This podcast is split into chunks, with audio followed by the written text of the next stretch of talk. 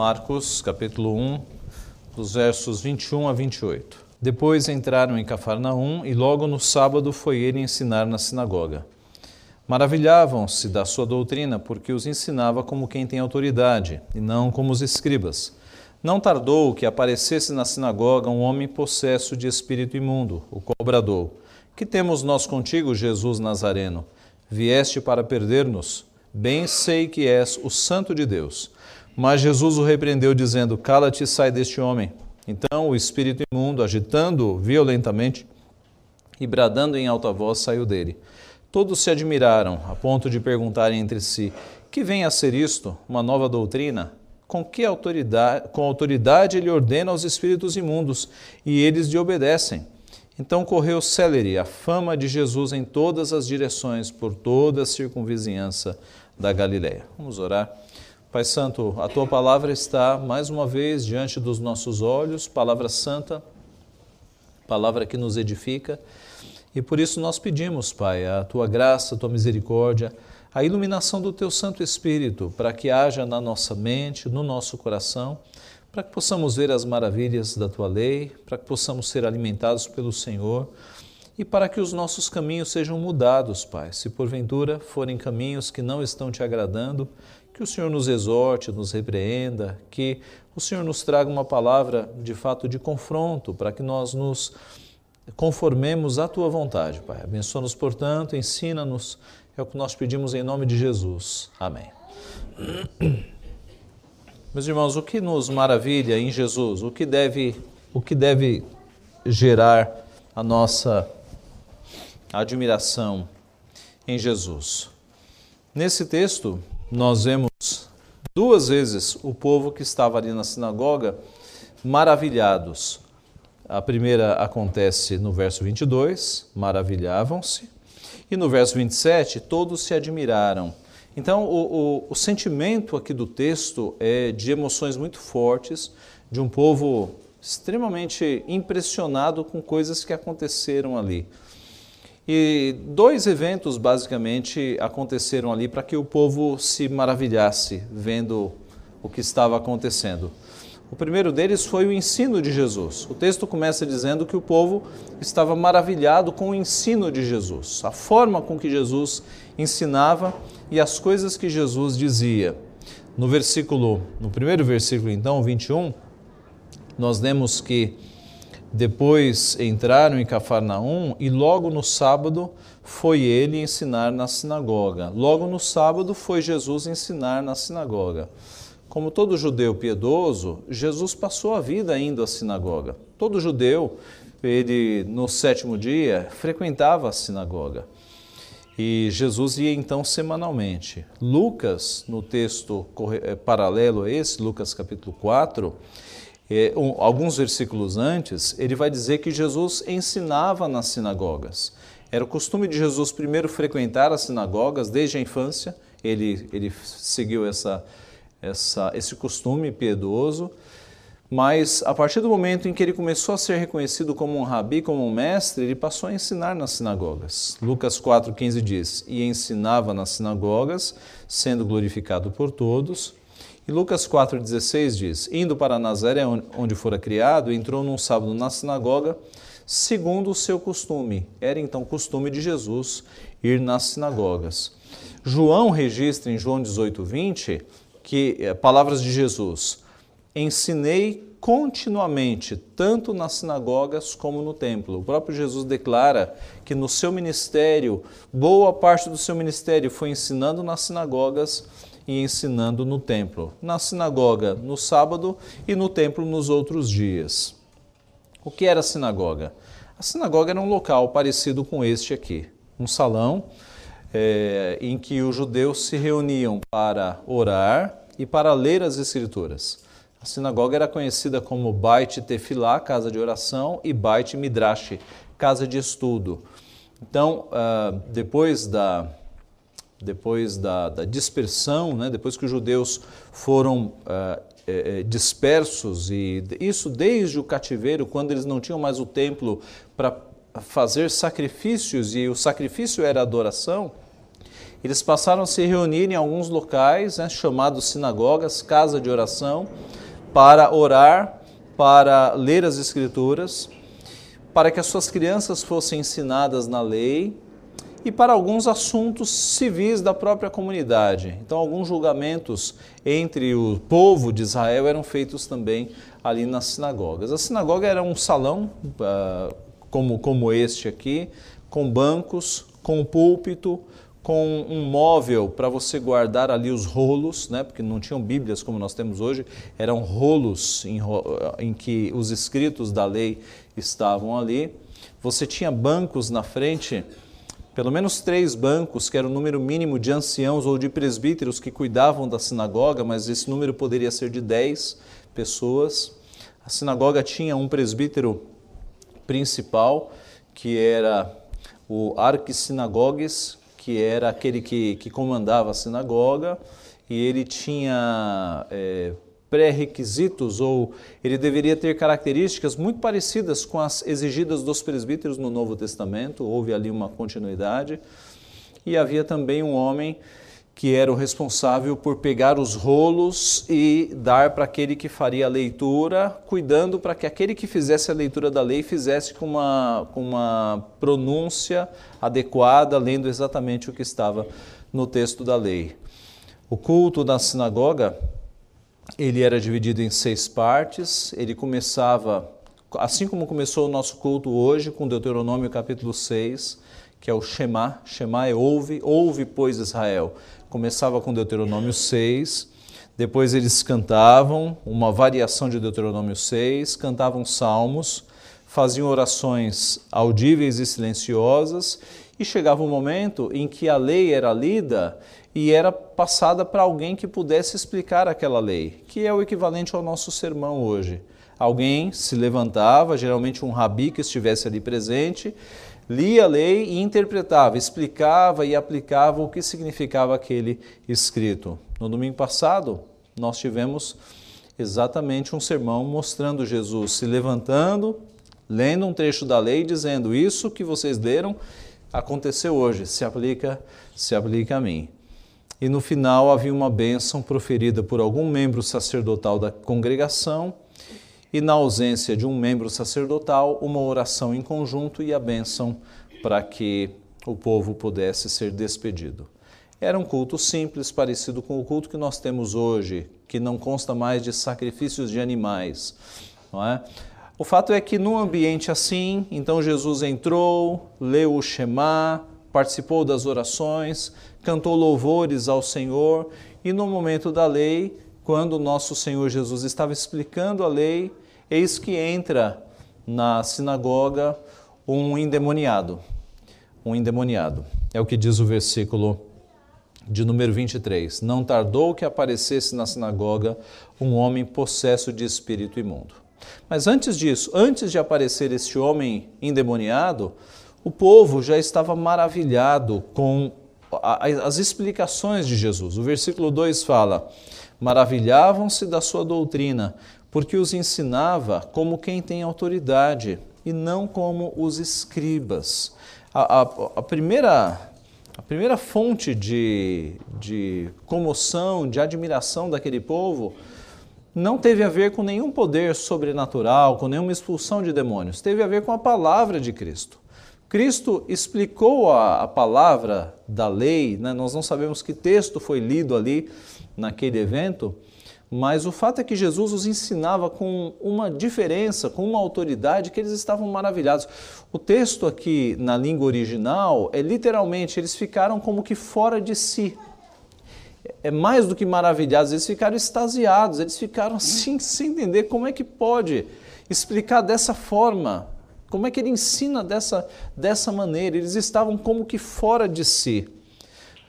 E o texto fala da comparação, né? Porque os ensinava como quem tem autoridade, não como os escribas. Os escribas, eles se limitavam a citar outros escribas, a citar outros rabis. Eles não davam o ensino com autoridade. Nosso Senhor Jesus, ele falava do que lhe era próprio. João, capítulo 8, verso 26, diz assim: Muitas coisas tenho para dizer a vosso respeito e vos julgar, Porém, aquele que me enviou é verdadeiro, de modo que as coisas que dele tenho ouvido, essas digo ao mundo.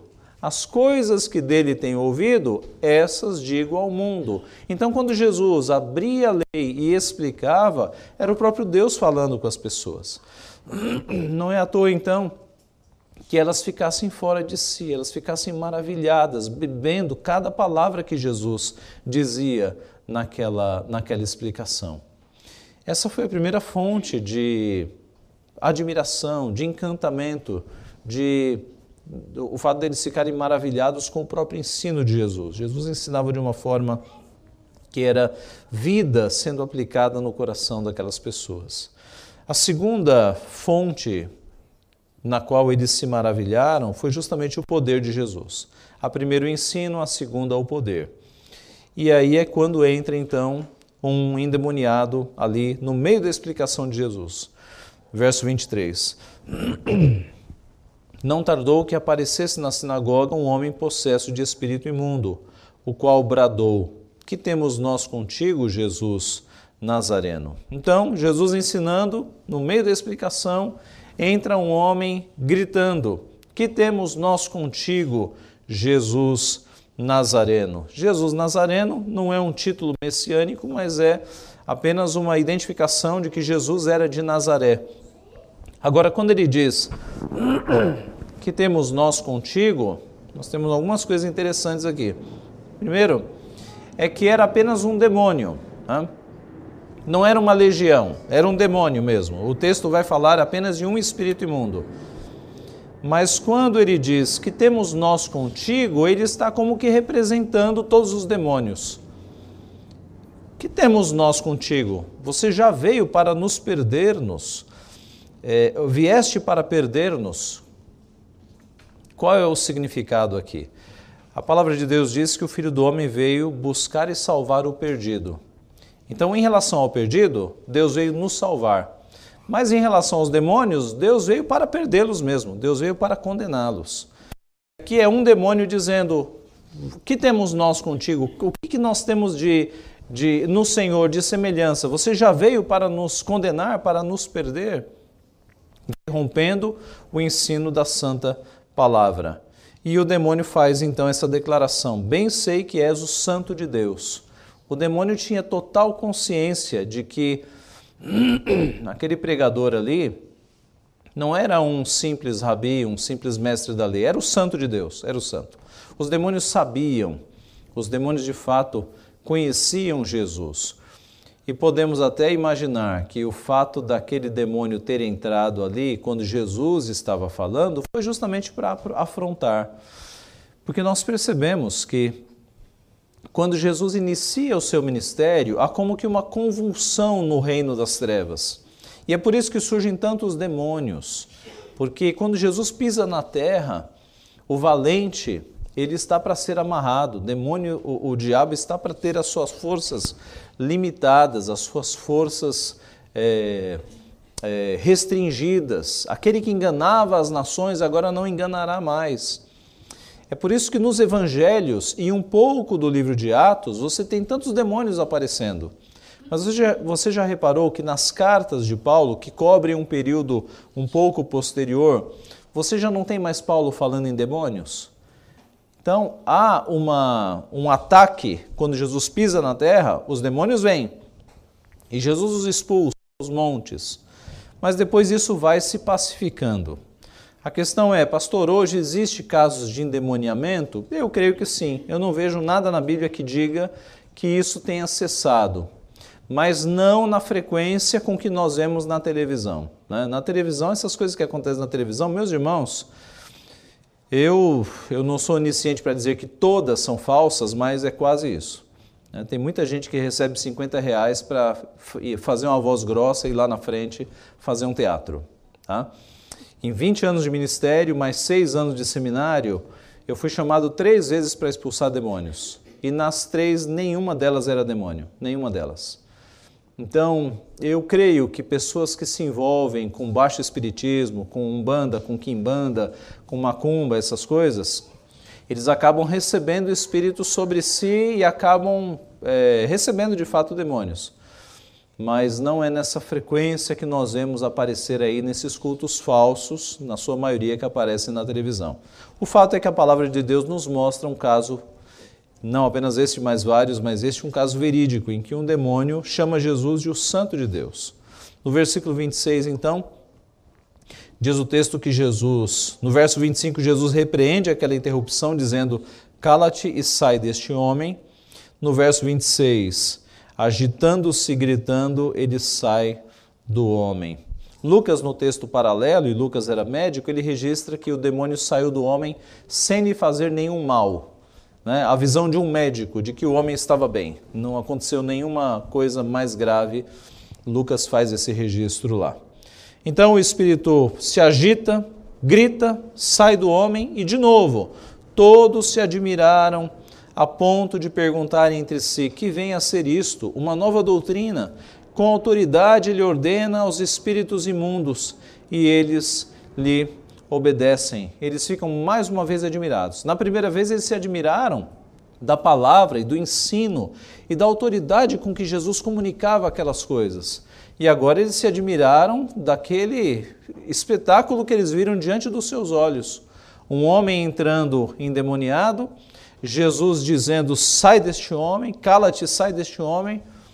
O demônio jogando o homem no chão, o homem gritando e o demônio saindo. As pessoas nunca tinham visto aquilo, elas ficaram de fato impressionadas. E a fama de Jesus correu rápido por toda a circunvizinhança da Galileia. Nós imaginamos agora aqueles presentes na, na sinagoga contando para os seus familiares, para os seus vizinhos as coisas que eles viram. Meus irmãos, duas aplicações aqui. A primeira é, três aplicações na verdade. A primeira é, o ensino de Jesus nos maravilha. O nosso coração arde quando nós ouvimos a palavra de Deus. O coração da, da nossa geração tem ardido por muitas coisas, não é? As pessoas da nossa época ficam muito animadas com música, com futebol, com política, com filmes, com séries, com novelas, mas o teu coração, o teu coração arde em ouvir a palavra de Deus, o teu coração vibra quando você escuta o estudo da palavra de Deus, um sermão, teu coração arde com isso. Isso é sinal de salvação. Se o teu coração não arde com a palavra de Deus, é porque você não tem nada em Cristo. O nosso Senhor Jesus nos disse que, uh, ele disse, as minhas ovelhas ouvem a minha voz. Então, quem gosta da voz de Cristo são as ovelhas. Quem não é ovelha não tem prazer na voz de Cristo. Não, não significa nada. É um assunto enfadonho, chato, repetitivo. Uma vez, um primo meu distante disse assim: Eu não vou mais na igreja porque eu sei tudo que o pastor vai falar. Não gostava de igreja. Não, não, não tinha prazer nenhum estar ali ouvindo pastores falando. E você? Você tem prazer em vir à igreja e ouvir a voz de Deus, ouvir a palavra de Deus? Se você tem prazer nessas coisas, é porque você é um filho de Deus, você, você é a ovelha. A ovelha ouve a voz do pastor e o segue. Nós podemos dizer, como salmista: Ah, como eu amo a tua lei, como eu amo a tua lei é a minha meditação de dia e de noite. Salmo 119, 97. Então, veja, aquelas pessoas ouviram a voz de Cristo e ficaram maravilhadas. Ficaram maravilhadas.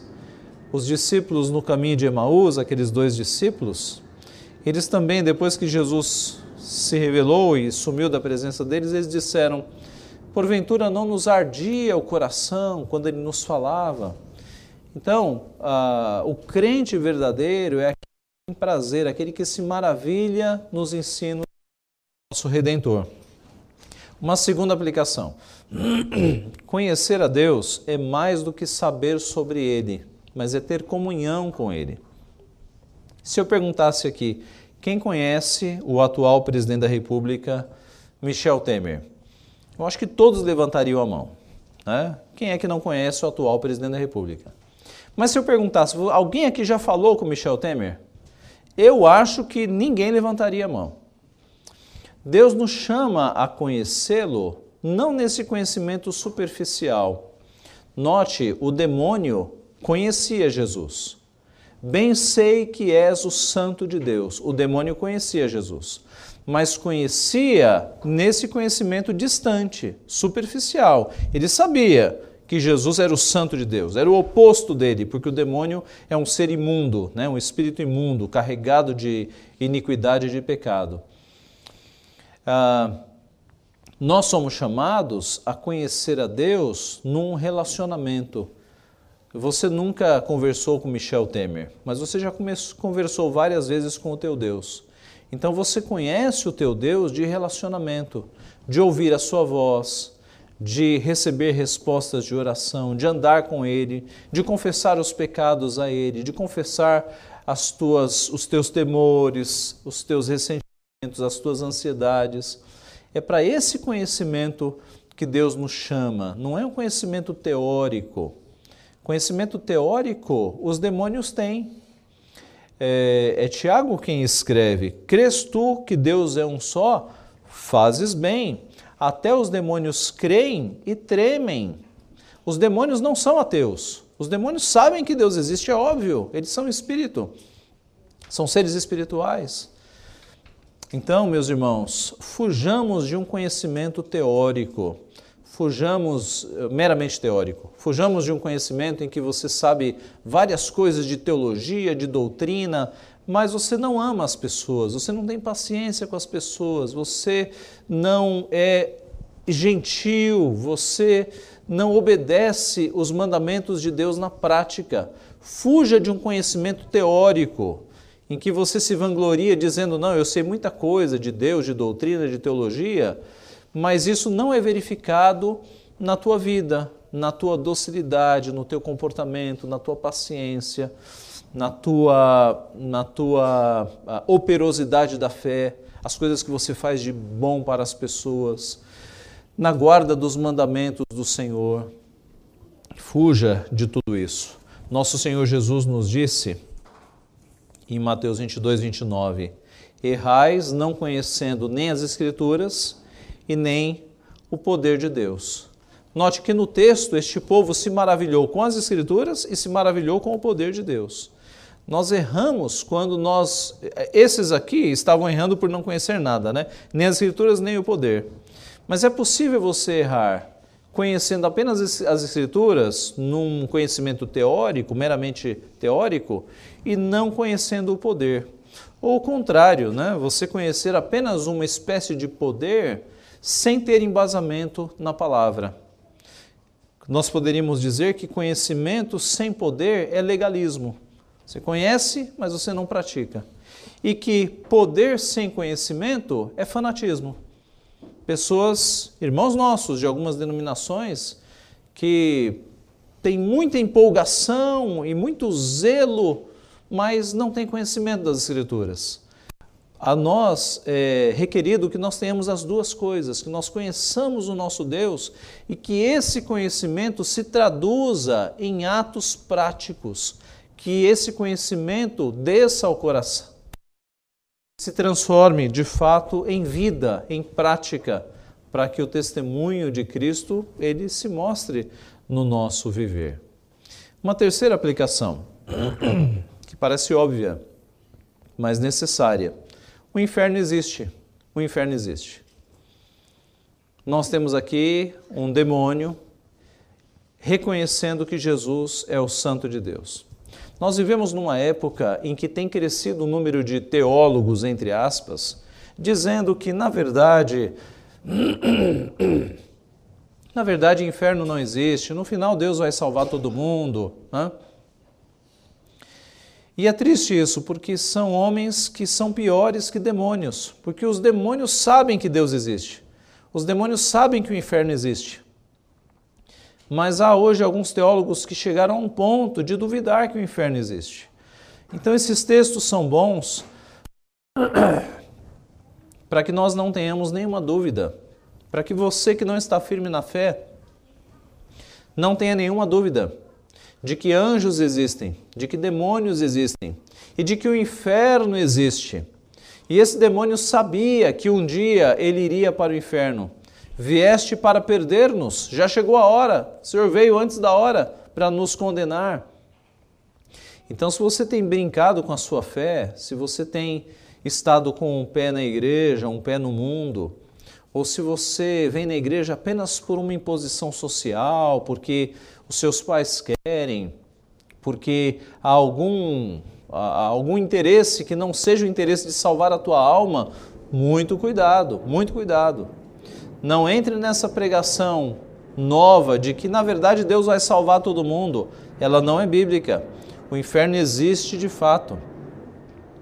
E para que isso ficasse bem evidente, se você fizer uma pesquisa na Bíblia, você vai perceber que a pessoa que mais falou sobre o inferno foi Jesus Cristo. É quem mais fala sobre o inferno. Então, cuide da tua salvação, cuide da tua fé, não brinque com Deus. Não fique nessa dúvida. E se eu morresse hoje, para onde eu iria? Firme os passos em Cristo, para que você tenha certeza absoluta de que a tua alma ela está segura em Deus, de que se você morrer no próximo minuto, na próxima hora, você tem a salvação. Não brinque com esse assunto. Esse assunto é sério demais. A nossa sociedade tenta amenizar esses temas, mas a realidade da doutrina é evidente e os textos confirmam isso a cada dia. Meus irmãos, o que nos maravilha em Jesus Cristo? Aqui no texto nós vimos o povo maravilhado com seu ensino, com as suas palavras, palavras de vida e com o seu poder. Nós somos chamados também a nos maravilharmos com a sua palavra, e isso é uma mostra até de que nós somos salvos, de que nós somos ovelhas, quando nosso coração arde pela sua palavra, e nos maravilharmos também com o seu poder poder que opera em nós, o poder que cuida da nossa vida, que responde às nossas orações, que faz com que nós vivamos, não é? o, o poder de Deus agindo em nós.